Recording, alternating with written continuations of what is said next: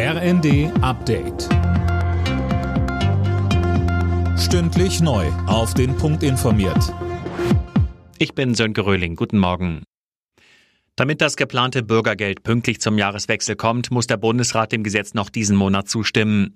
Heute droht die Union dort allerdings mit Widerstand. Sie fordert Nachbesserungen, zum Beispiel beim Thema Sanktionen. Das hält auch IFO-Chef Clemens Fuß für wichtig. Er sagte bei Anne Will. Es ist problematisch, die Sanktionen zurückzunehmen. Und was das Vermögen angeht, das wundert mich ein bisschen. Es sind doch ganz wenig Leute, die mit 100.000 Euro auf der Bank ALG2 beantragen. Aber warum prüft man dann nicht mehr? Meines Erachtens müsste man stärker prüfen, denn es reicht wahrscheinlich ein Fall einer Person, die mit 100.000 Euro auf der Bank Hartz IV beantragt. Das steht in der Bildzeitung und diskreditiert das gesamte System. Nach einer Bombenexplosion mit sechs Toten und über 80 Verletzten in einer Einkaufsstraße in Istanbul haben die Ermittler eine verdächtige Person festgenommen. Präsident Erdogan hatte zuvor erklärt, dass eine Frau den Sprengsatz deponiert haben soll.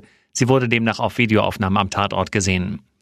Der türkische Innenminister macht die verbotene kurdische Arbeiterpartei PKK für den Anschlag verantwortlich. Sie hat bereits zahlreiche Anschläge in der Türkei verübt.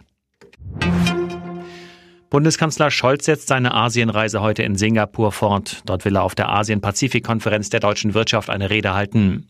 Heute Abend reist Scholz dann weiter zum G20-Treffen nach Bali. Am letzten Spieltag vor der Winter- und WM-Pause hat Freiburg Union Berlin deutlich mit 4 zu 1 geschlagen und damit den zweiten Tabellenplatz von den Berlinern übernommen. Union rutscht auf Platz 5 ab.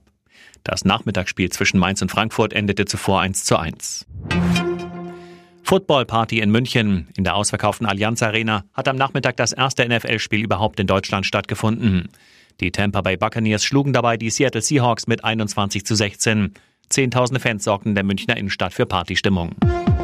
Alle Nachrichten auf rnd.de